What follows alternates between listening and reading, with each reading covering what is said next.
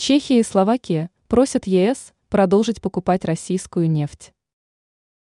Недавно стало известно, что Чехия и Словакия обратились к властям Евросоюза с просьбой разрешить и дальше закупать российскую нефть.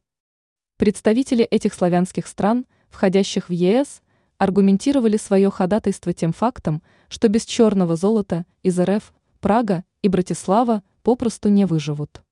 Об этом информирует МИА «Россия» сегодня со ссылкой на заявление президента Транснефти Николая Токарева. Он отметил, что обе страны просят Брюссель сохранить поставки российской нефти, так как не имеют выхода к морю и у них нет возможности получать сырьевой ресурс из иных источников. По словам Токарева, у Чехии все же положение чуть-чуть лучше. Страна имеет возможность получать небольшие объемы нефти через трубопровод из Европы. Но в целом без нашей нефти они просто не смогут существовать, описал сложившуюся ситуацию топ-менеджер компании. Ранее стало известно, что Германия в 12 раз увеличила объем закупок российской нефти через Индию.